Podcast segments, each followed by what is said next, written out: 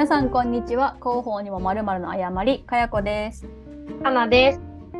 この番組は普段は企業の広報 PR として働くアラサー女子2人が広報のことや広報じゃないことや広報じゃないことについておしゃべりするポッドキャストです。よろしくお願いします。お願いします。なんかかなさんと話すのが久しぶりですよね。そうですね。現在、ね、東京には大寒波が来ております。それがねヒューストンも寒くて。あら。なんかでも日本やばいらしいですね。即地雪みたいな。そうなんですよ。ちょっと雪は見てないんですけどテキサスはいかがかしらと思う、うん、今日この頃でした。いやマジ年末に帰ってきて帰ってきた瞬間なんかね23度ぐらいあったんですよ。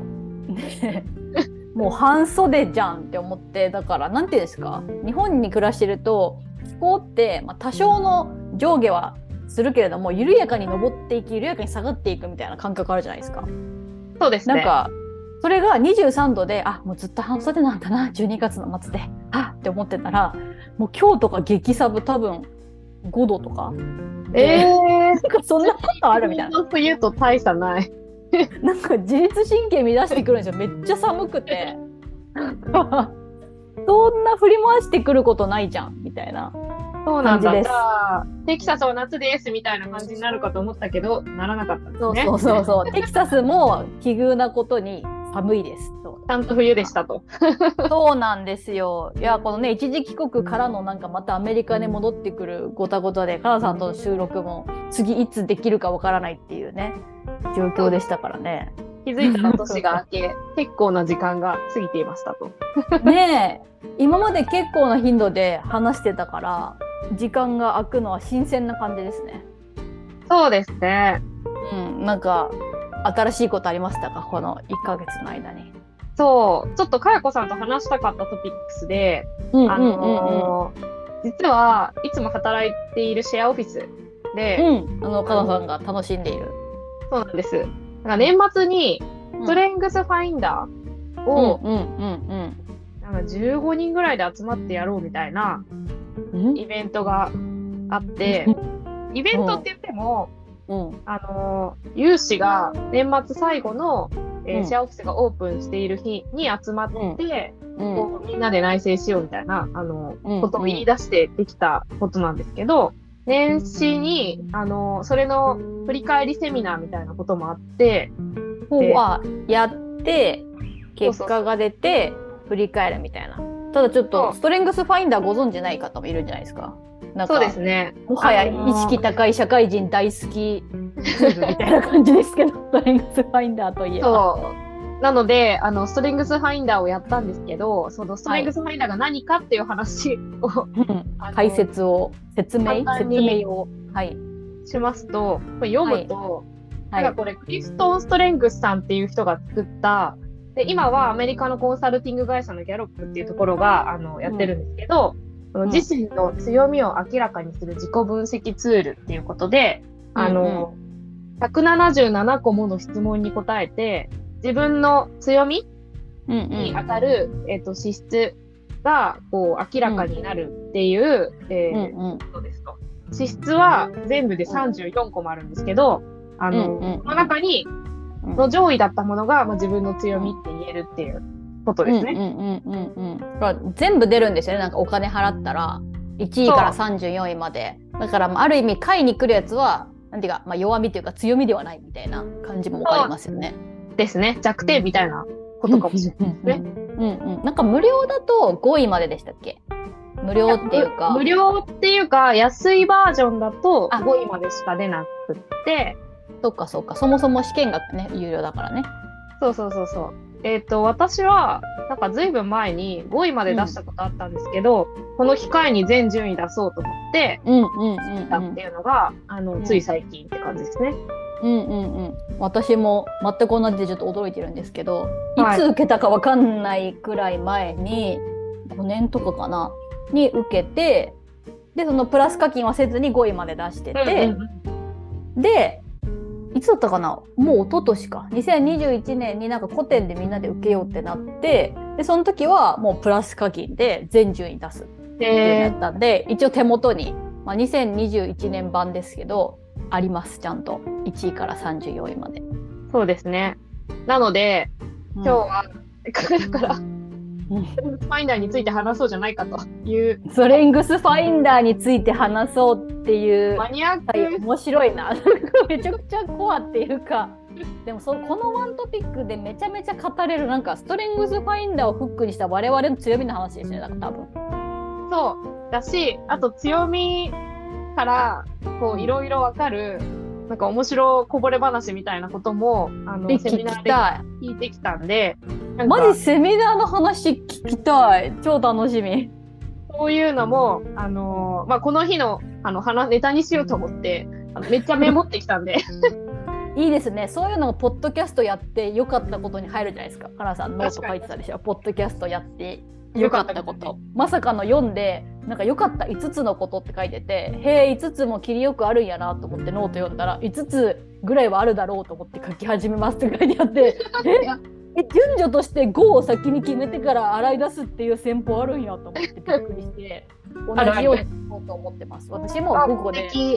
はい、パーソナリティの相方がそういうことを書いていたので私も5個にね にしてそうと思います脳内ではもう書き始めてますよ脳内ではね。今5個決めましたから。はい。あ、もう決めたんですね、5個ね。脳内ではね。毎晩のように考えながら寝落ちして、毎晩2つまでしか決まらなくて、あ、また寝落ちしたなと思って、さっき考えました。楽しみですね。これが公開される頃には上がっているかな、みたいな。I hope so. I hope so ですね。おっしゃ、はい、じゃあそのセミナーのねメモまでしてきた。えめっちゃ楽しいえでもどうしましょうか。まずは5位まで発表します。おおそれぞれのね。そうそうそう。多分どんなもんかなみたいなの全然知らない人もいるかもしれないから。なんかこういうどういうね、うん、そうそうそうそう。じゃあやっぱかなさんから。私から？えっとかなさんの5個聞かせてください上から。えっ、とじゃあ私1位は個別化、うん、で、うん2位着想3位内政、うん、4位共感性、うん、5位が収集心ですね。うんそれぞれについてよく知らんけどかなさんっぽい。はいじゃあ私の結果ですね。はい私の結果は1位最上志向2位ポジティブ3位社交性4コミュニケーション5個別化以上です。おーということは一応5位までで見た時に、うんえーと、個別化はかぶってますね。ハンさんの1位と私の5位がねかぶってますね。で、ね、これあれですよねこの34が一応4種類に分類されてるんですね大枠カテゴリーが。そうですねそうですね。の実行力と影響力と人間関係構築力と戦略的思考力っていうのに分類されてるんですよね。そうなんです。34個が分類されてて、うん、で簡単なこの4つの違いは、うんうん、あの説明を受けてきたんですけど、あのゴミがみんながいる場所に落ちてましたと。言った時に、実行力が高い人はもうとにかくすぐ拾うと。うん、で人間関係構築力の人は周りの人が困るから拾わなきゃなって思って拾うらしい。あ思考が一回入るんだ。そうそうそう。周りのこと考えて拾う。で、うんうん、影響力の人は、まあ、拾うところを見せつつ周りの人にも拾うように促していくっていう。めっちゃ面白い。みんな拾うんだね、基本はね。ただ、本当違うね。拾うまでのプロセスが。リーダーシップを発揮していくみたいな感じですね、影響力ね。うん、なるほど。で、戦略的思考力だけちょっと違っていて、うん、拾うことそっちのけで、なんでここにゴミが落ちてるんだろうってことを考えて、うん、落ちない仕組みとか考え始めちゃうみたいな。拾わない人いた。拾わないんだ。戦略的思考力の人は拾わないんだ。そう、拾わないんだ。うん、だからこの人が仕組み化とかするんだけど一方で行動には起こしてないみたいな。なるほど。なんか思考力だけ高くて実行力ないとゴミがいっぱいになるんだ。そう。で 人間関係構築力と影響力が人に関係するあの能力なので。あの周りに影響を与えたりとか周りと一緒に協力したりとかして、こう能力を発揮するタイプの強みなんですよね。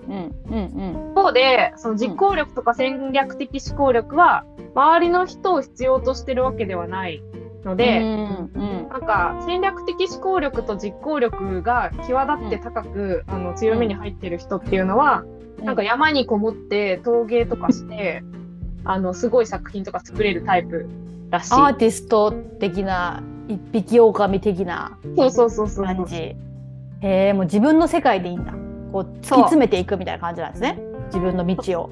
そうなんですよ。でそうやった視点で結果を見ると、うん、私は、えっ、と、うん、10位までの中に、えっ、と、うん、1、2、3、4、5、6個。戦略的思考力がもう6個入ってて、うん、で、5位までには人間関係構築力はあるんですけど、実行力と影響力が皆無っていう、あの、で、実行力と影響力は、あの、10位までの中に1個ずつしか入ってないっていう。なんか、まあ、つまり何が言いたいかっていうと、あの全然行動をしないのと全然リーダーシップを発揮しないっていう、あのこと。人間関係構築力はそっか。周りの人とこう調和するかリーダーシップは影響力の方なのか。そうそうそうそうそう。なるほどね。なるほどね面白い。でもそれでいくと菅さんのもね大概今ちょっと尖ってましたけど、うん、10個中6個がね戦略的思考力で半分以上戦略的思考に埋められていて、まあ、トップ5も3つがそうであると。いうことなんですけどこれあれですね。あの私たちの結果貼ります？どっかに。そうですね。あのあとかに。見ながらやんないと厳しいかもこの話。概要欄とかにも貼っといた方がいいかもしれない、ね、あそうですねちなみに我々の結果はこれなんでそれ見ながらっていう感じでそうですねはいえっと我々の結果概要欄に貼っておきますので よかったらこれ見ながら強みを晒すタイプのポッドキャスト。強みだから。確かに。強みだから、ただの、なんか私たちこれが強いんですみたいな。ポジティブポジティブ。で、それでいくと、かなさん大概今とんがってましたけど、私は10位までの間に実行力が1個もないんですよ。やらないだから。え10位までの間に影響力がまず4つ。ああ素晴らしい。人間関係構築力も4つで戦略的思考力が2つ。なるほどだから、うん、人と関わる強みが圧倒的に多いんですね。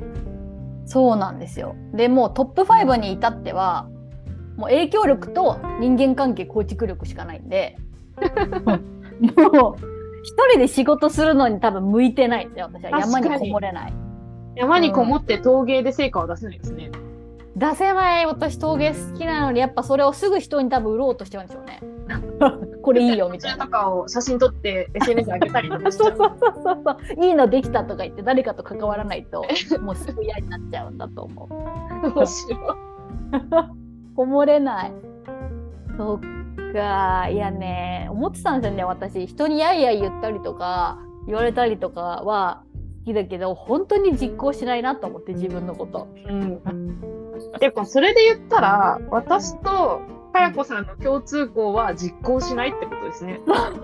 なん。か2人とも実行力の紫色が貝の方に結構集まってるん。ですよね。そう。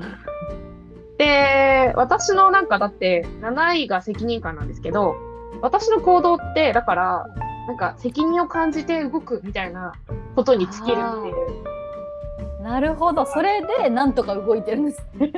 そうそう達成欲とかあとなんかルールだからみたいなのとか、うん、なんかそういうのが全然入ってこないっていう。かなさんがちゃんと行動できてるのは責任感がちゃんとトップ10に入ってるからでそう。私が何も行動せずフラフラしてるのはもうトップ10にも入ってないから 遊んでんだでも影響力を及ぼすことで周りを動かしてるからあのあもうね最近思ってたんですけどなんか人生としてもずっと運がいいなと思ってるんですよ。うん、なんか欲しいものも会いたい人とか話したい人とかも大抵なんか気づいたら手に入れてるからそういうことなんだ影響力とか人間関係構築力で自分は何もしないんだけどなんか喋ってたらうまいこといくみたいな感じなんだきっと。そうそうそうそうそう。すごい。だから、ちゃんと強みを、で、弱みを補ってるんですよね、多分。そうだわ。多分実行できないから、実行力高い人とかに多分呼びかけてるんでしょうね。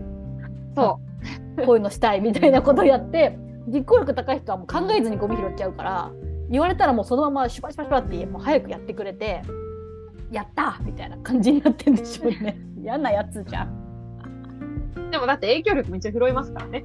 みんな拾った方がいいよって言いながら拾いますから。でも本当その話聞きながらめちゃめちゃ自分で笑いました。ゴミとか落ちてる時にやっぱ黙って拾うとかなくて。あれなんかこんなとこに落ちてるけどみたいなとかなんかいろいろ言ったりするからまんま自分じゃんって思いました。そう面白いですよね。なんかこういうものだっていう資質を4つのグループに分けるとそういうのがあるんですけど、うんうん、まあ、実際の資質は34個もあるんでどうします、これ掘り下げてってもいいんですけど、とりあえず2人の共通項で私が1位っていうのが個別化。うんうんうん。個別化ってだけ聞いても何かわかんないけど。そうですよね。私もこれ最初出た時なんだかわかんなくて、うん、でも5年前やった時とかも、うん、個別化が1位だったんで、これは多分強いんだと思うんですけど。ずっと1位なんだ。なんか、よく言いますもんそのトップ10みたいなやつはこの入れ替わり立ち替わりするけれどもやっぱ基本そんなに変わらないみたいなね、うん、人の。そうそうなんですよ。で私の個別化は何かっていうと、うんうん、あなたは各人のユニークな資質に関心を持ちます。異なるタイプの人たちの集団をまとめ、生産性の高いチームを作ることに長けています。うんうん私はこのストレングスファインダーを提供しているギャロップのページで個別化見てるんですけど、はい、強力な個別化の才能を持つ人は一人一人のユニークな個性に興味をそそられそれを理解します。人を一般化することに我慢できず個人個人の違いに注目します。彼らは本能的に個々人のスタイルモチベーション考え方関係の築き方を観察しています。他の人の強みをとても鋭く観察する人なので一人一人の最も良いところを引き出すことができます。マジかなさんですね。わかりマジかなさんでしょ。もう欲求が一番強いとこでしょ、これだって。かなさんの。そうなんですよ。これすごいですよね、だから。すごいわ。マジでかなさんの他の人のいいところすぐ見つけちゃうし言語化できちゃうしそれを応援したいと思うしなんか確一的な感じで接したり強いたりすることに憤りを感じる感じが出てますね。なんかひとまとめにして評価するなどということが苦手みたいなね。一方で、ちょっと気持ち悪いぐらい個性に惹かれちゃうみたいな、あの、のはめちゃくちゃわかります。だから、え、これ強みなの？っていう感じはしますよね。当たり前なんでしょうね。かなさんにとって当たり前なんですよ、これは。そうそう。だからそうやって思考する癖ぐらいに思ってたんだけど、それを発揮するっていうことが、なんかできるんだ、みたいなね。まあ、広報でめちゃめちゃ生きてるんでしょうね。そうですね。実際はね、こうチームビルディングとか、マネージャーとか、向いてるんでしょうね、一人一人のこう、個性を生かしたいっていうので。うん、マネージメントしたいかっていうと、なんか話が違ってくる気がするから、その、うん、なんか私の5位までを見てると、マネジメントする気ないなって思うんですけど、ちなみに2位が着想なんですね。で、うん。うん、私、このストレングスファインダーを受けようと思ったきっかけが、前の会社で、うん、えっ、ー、と、同僚の人に、なんか私が変なことばっかり言ってたら、うん、ストレングスファインダーって知ってます？って言われて、うんうん、あの、きっと着想がそのストレングスに入ってると思いますよって言われたんですよ。えすご見抜き人じゃないですか。そうそう見抜き人、その人。見抜き人。すご2位です、ほんで。そう、それで、え、そんなのあるのみたいな話で、実際調べたらあったんですよね。で、着想っていうのは、うん、あの着想の資質が高い人は新しいアイデアを考えるのが大好きです。見た目には共通点のない現象に関連性を見出すことができます。うん、っていうことで、うん、だから、なんか多分私は世の中のいろんなことを個別化して強みを見出した上で、うん、それらをつなげて比較にしてるっていう、多分、うん、そういう生活を送ってるんでしょうね。マジで広報の仕事についてるのすごいですね。うん、ただ行が伴わないんですけど。大丈夫大丈夫？周りの人にやってもらいましょう。すごい。着想は強力な着想の才能を持つ人は想像力があり独創性を高く評価します。ブレインストーミングやディスカッショングループなど自由に考えることを楽しみます。彼らは生まれつき多様な視点から問題を考える能力があります誰でも知っている世の中の事柄を取り上げそれをひっくり返すことに喜びを感じます。それによって人々はその事柄を意外な角度から眺めることができます。マジ広報やん。だからブレストとか大好きなんですよね私。うん。なるほど。アイディアをいっぱい言っていくとか。そうそうアイディアフラッシュみたいな。のは、とっても好きで、うん、アイディアだけ言ってていい時間とか最高って思ってるんですけどあの、どんどん湧いて出てくるんですか？どんどん出てきますね。なんか、この前も企画10本ノックみたいな感じで、うん、実現するかは別ですよ。ただ、うんうん、こういうことしたら面白いんじゃないかなみたいなのを、うんうん、あのとにかくいっぱい出して、なんか説明して、うんうん、で、あとそこから先は、ちょっとこれ実行できるかどうかはちょっと検証いただいてもいいですか？みたいな感じで。アイディアマンとして請求させていけるな。なるほどな。だって、ポッドキャストでもなんかこんなテーマが話したいとか、こういう問題意識があるとかいう話を私がしたら、なんかかなさんが私の立場だとこういうことにもつながりますねとか、こういうふうにも言えますねみたいなことを持ち出してくるんですよね。なんかアウト・オブ・ノーウェアから。で、あ、なるほどね、そういうふうにこうつなぐんだみたいなことを思うから、マジ着想って感じ。聞いたところによると学習欲もあのブレストとかで活躍する資質らしいんですけど、うんうん、えっと、こっちの場合は関連する事象からアイデアを出すタイプらしい。ああなるほど。えでもかなさん学習欲も10位に入ってるから私たち今お互いの結果見てるんですけど、うん、すごいねだから関連しないところもつなげるし関連するところもつなげるんですね。そうですね。だから、あの、全部つなげていく。基本考えてばっかりだっていう結果なんですよね、私。あの次とかも内政なんですけど、あの、内政の資質が高い人は知的な活動に多くの時間を費やします。内政的に知的な議論が好きです、みたいな。あの、だから、脳の筋肉を刺激し、縦横無尽に頭を働かせることが好きです、みたいな。で、これも、問題を解くアイデアを出す、あるいは相手の感情を理解することに集中します。っていう実質で、で、これ、うん、これも多分、あれですね、かやこさんも8位に入ってるから、8位に入ってる。聞いた感じ、私も結構当てはまるかもと思って自分の結果見たら8位だった。これが好きな人が、てか、内政が強みの人が、ストレングスファインダー好き説すらあると思って、う。ん、確かに。自分のこととかをいっぱい考えたりとかする人がね。そうそうそうそう。わかんないけどね。確かにね。それはある。それはあるかもしれない。内政面白いですね。何に集中するかは他の強みによって異なりますって書いてある。うん。それめっちゃわかりますよね。で確かに、えーと、次が内政で共感性ですねこれはもう、えーと、かやこさんも9位に入ってるんですけど、うんうん、えっ、ー、と共感性の資質が高い人は自分を相手の状況に置き換えて考えることにより相手の感情を察することができますと。うん、で周囲の人が感じていることをまるで自分自身の気持ちであるかのように感じ取ることができ、うん、本能的に彼らの目で世の中を見ることができ彼らの見方を理解できる人です。人々の痛みや喜びを時としてそれが表に現れる前に感じ取ります。みたいなことが書いてある。これだから私、死んじゃうのダメなのかなみたいな。暴力的シーンとかね。もう。そうそうそう。死ななくてもだって辛い境遇でもダメでしたね確か。いじめられてるとか、ね、経済的に苦しいとか。あそうだ。共感性が高いからなんだそうなんですよね。あと映画館人と行くとあの自由に泣けないからあんまり映画館人と行きたくないみたいなとかね。え？なんで？人と行っても泣いたらいいじゃないですか？いやなんかあんまりそこ隣の人気にしちゃうから。え？気にしちゃう？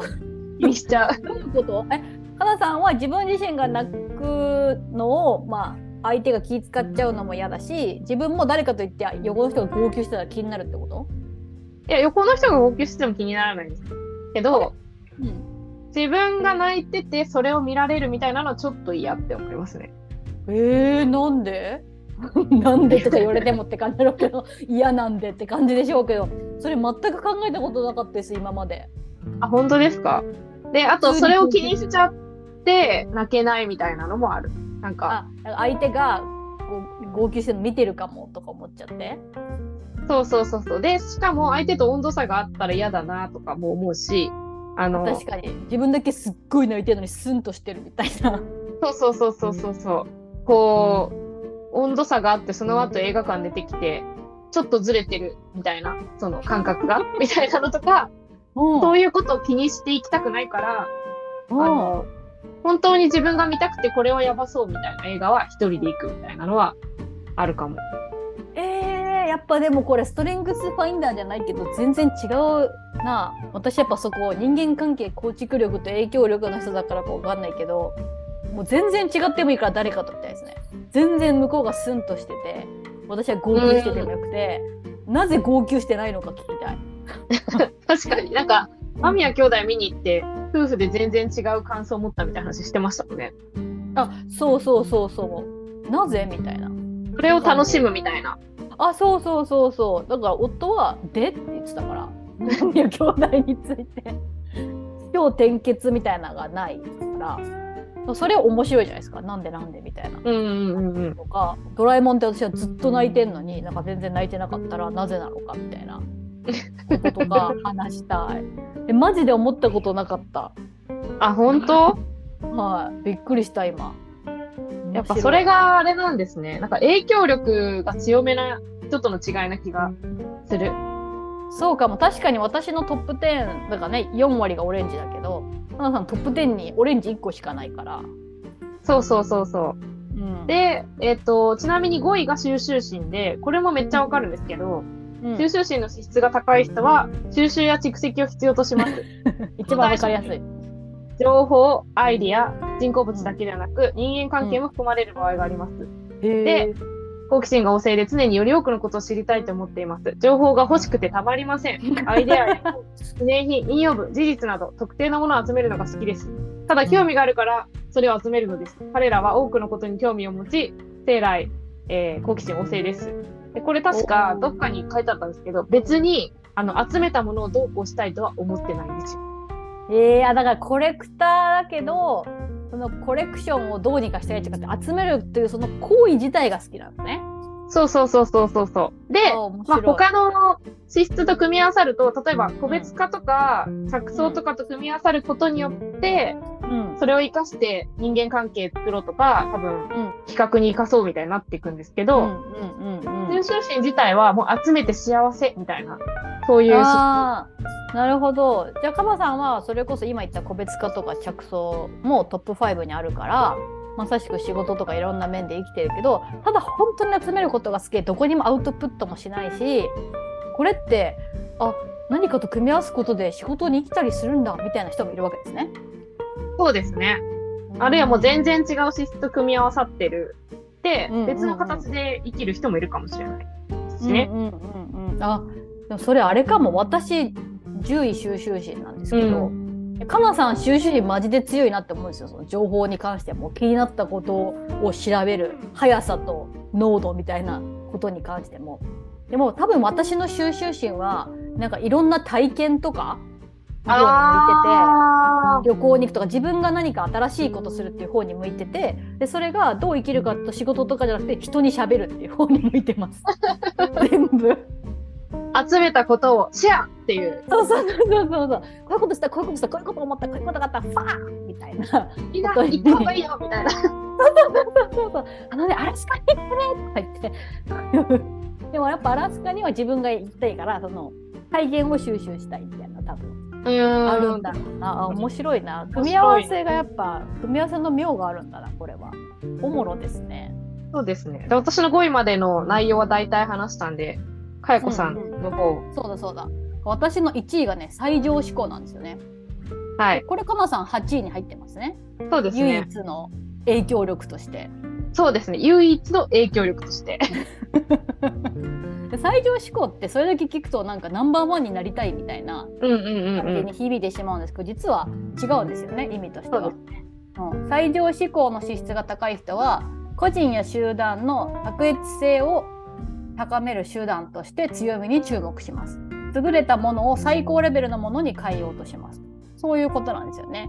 こう非常思考の才能の持ち主は多くの場合他の誰も気づいていない時から人の才能や強みを見抜きます強みはそれが自分のものであれ他人のものであれ彼らを魅了します最上思考の人は他の人が自分の可能性にワクワクできるようにサポートするのが好きです周りの人が何を得意としどのような仕事に向いているかを見極める能力があります彼らは人の才能と完了すべき仕事をどのように結びつけるか知っていますそうなんだちなみに、あのー、私の手オフィスで、最上志向の人が一番多かったんです。へえ。うん。だからこれについてめっちゃ話したんですよ。最上志向について。知りたす。で、二つくらい面白かった話があって、うん、なんかこの人たちは自分にとって最上のものを求めて、結構さまよう。例えば、すごく、うん、財布とかこだわりたいみたいにもしなったとしたら、うんうんうん、それをいいものを見つけるまでなんなら10分いいみたい。な。ああワカアンドル。それにリプレイスするんだけど、でそれを使い続けたりするんだけどそれにたどり着くまでの長い道のりとそれ以外だったら意味がないみたいなあの、うん、考えがちなのが、愛情思考の特徴の一つ。なのと、あと面白かったのは、これ回復思考と対になってて、えっ、ー、と、最上思考っていうのは強みを伸ばすんですよね。だから、うんうんうん、例えばチームがいたとして、すごくできる子とか、うん、あ、この子これ伸ばした方がいいよみたいな人を育てるんですよ。うんうんうん。もえっと、回復思考の場合、チームの中でちょっと、まあ言ってはなんですが落ちこぼれ的な存在で、あんまり能力を発揮できてないみたいな、そういう人を粘り強く伸ばそうみたいな気持ちにはあまりなれない。なるほど。で回復思考はおでなしっぽいけど、うん、マイナスの部分をに着目する。って感じで、そのマイナスの部分をちゃんと引き上げようみたいな意思が働きやすい。なるほど。いや確かにこの解説文にも平均ではなく卓越していることが彼らの評価基準って書いてあるから。いやわかるな。でも弱みに興味ないですもんね。自分のことも人のことも できない人とできる人みたいな考えはまんまりないですけどなんか弱みをカバーしようみたいな考えがないですね。もうできないから仕方ない。みたいな感じ。他の人がやればいいっていう。そうそうそうそう。人間助け合っていこうみたいな。強みであることをする時しかだって楽しくないからもうそうじゃないことをしたくない。自分が。みたいな。のもあるしさっきの財布の話とかやばいぐらいわかりますね。えー、なんかわかりますわかります。今なんていうやつだったっけな。その私ブランドとか全然覚えないし興味がないからどこの財布だったかわかんないですけどなんかどっかのセレクトショップに入った時にこうショーケースに入ってる黒い長財布にも一目惚れしてめっちゃかっこいいこれだって思ったんですけどそれまでずっと財布変えたいなと思ってたんですけどなんかこれっていうものに出会わなくて、うん、クリーム色の使ってたんですよ。なんかイギリスかなんかの革製品ブランドのやつ。でクリーム色だからもうすごくて多分ね56年もっと使ってて10年は行ってないかなぐらい使っててでもうくすみまくってて。でなんなら多分その前の財布は小学校か中学校の時に嘘でしょ。買った地元のデパートで買ったスヌーピーの財布なんですけど艶が出てて茶色くてものすごく大人っぽい。パッと見スヌーピーってわからなくて金のガマ口がついててめちゃめちゃ大人っぽいと思って自分ですごい背伸びして買った。財布。だからそれをマジで十何年使ってたんですよ。ででこれを買い替えるってよっぽどだなと思っててでその次クリーム色のやつをまた奮発して買ってでまたそれがもう真っ黒になってヘアかなどなどで。クリーム色が。なぜクリーム色にしたのか。でもそっから全然なんかピンとくるのに出会えないから変えてなくてで今この黒い長財布。すごい。すごいこの黒い長財布をよほど超えるものがない限り私はまたこれ10年使うんだろうなと思ってますね。そうですね。だからそれこそが最上思考っていう。あのー、文字から来るイメージ全然違うな。うん、そう余談ですけど、そのシェアオフィスで最上思考が一番多かったのは、みんながやっとたどり着いた場所だからなのかもねみたいな。いいことだね。ポエミーなこと言っとる。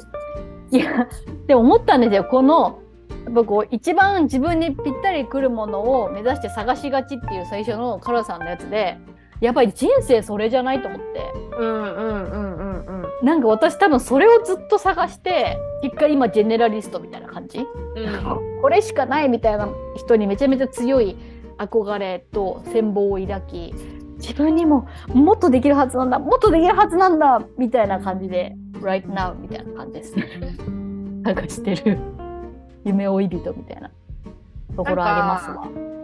資質って、えーと、と強みと弱みっていう話がこの資質を見るときに別の視点としてあって、うん、要はだから人によってどこまでが強みかって違うらしいんですね。そうなんだ。10までが強みだよとかこう切れるものじゃないと。8から14ぐらいって言ってたかな。うん、なので、うん、強みの数が少なくてエッジが効いてるタイプの人と、いっぱいある14ぐらいまで全部強みですみたいなタイプの人といてそれはなんか、質問とかをしていくと、うん、その、分かっていったりするらしいんですけど、うんうん、あと弱みが一個もない人もいるらしいですよ。え？で、いいなって思うんですけど、そういう人は、自分は器用貧乏でなんか突出した強みがないことに悩んでたりするらしい。うーんやっぱ表裏一体というかこっちを立てればこっちが立たずというか。えその質問は聞かなかったんですか？その狭く深くタイプか広く浅くタイプか分かるみたいな。でもそれは個別に面接したわけじゃないから、うん、そのグループでで話したから本来お金払ってあの、うん、きっちりセッションとか受けたらそういうのより分けてくれたりするらしいんですけど。へえあそういうこともやってんだギャロップは。そうギャロップがそのなんか認定講師みたいなの程度があるんですよね。うん、うん、ありそうお金の匂いする。それでちゃんとセミナーとか開いてる人とかに話を聞くとそういうアドバイスをされるらしいんですけど、うん、そうほとんどは企業のための研修の一環でそういうことやってるらしいですけどね。なるほどね。まあねこう一人一人向き合ってこの子の強み何なんだろうなみたいな風に考えて考えてやっていくっていうのが例えば私とかかなさんみたいに個別化とかね、うん、そういう強みがある人は多分普通にできるし苦じゃないけどそれが全く得意じゃない人にとってはめちゃめちゃ時間がかかって大変だから企業がそうやって初めからこういうタイプみたいなことをやってこういう人にはこのマネジメントスタイルみたいにやるのは確かに合理的ですよね。うんうん面白い。で私の2位ポジティブ。こ解説いるんですかねポジティブに関して。ポジティブは情熱的であり、しかも自然にその熱意を人に分け与えることができます。生き生きとしており、他の人たちに活気を吹き込み、やる気を起こさせることができます。そうかも。情熱的かも。うん、多かったんですよ。えー、シェアオフィスに？私、カナダのシェアオフィス行ったらめっちゃ相性いいんじゃないいや、相性いいと思いますよ。で、うん、えっ、と、この人は、ネガティブな人が苦手。で、あのー、一方で要注意なのは、うん、なんとかなるって思って問題を放置する傾向が。であわかる消費者金融にお金を借りる人もこのタイプが多いらしい。えー、なんとかなるって？ポジティブじゃなくてそれ楽観的でしょ？うん、だから であと人間関係構築力と組み合わさるとなんかすごい温かい雰囲気の人になって、影響力と組み合わさると松岡修造みたいな感じになるらしい。まあどっちの面もあると。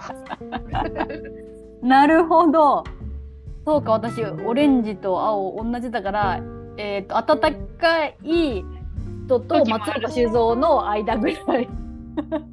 確かになジブリのこととかの時だけ多分松岡修造ぐらい熱くなれる可能性ある。溢れてきちゃうみたいな。修造味溢れてきちゃうな。確かにな。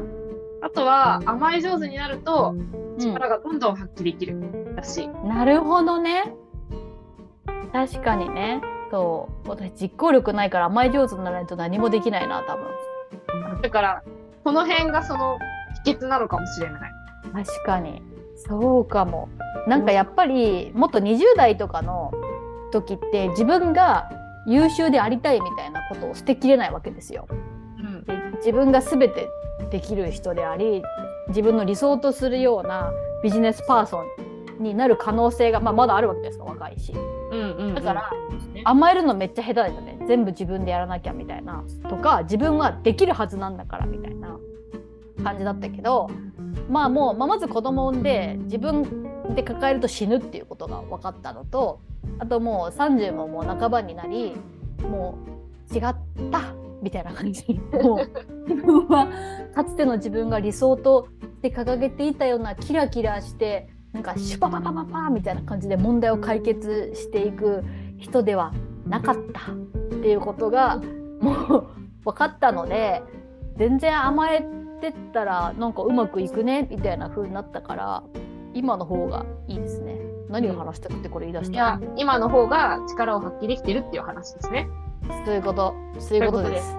はい次社交性。読みましょう一応。社交性は、えー、影響力ね。広報にもまるの誤り次回に続きます。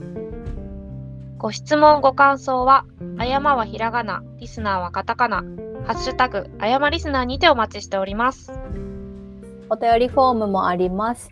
概要欄にリンクを貼っているので、ご質問、ご感想、話してほしいトピックなどなどあればお気軽に送ってください。めちゃめちゃ喜びます。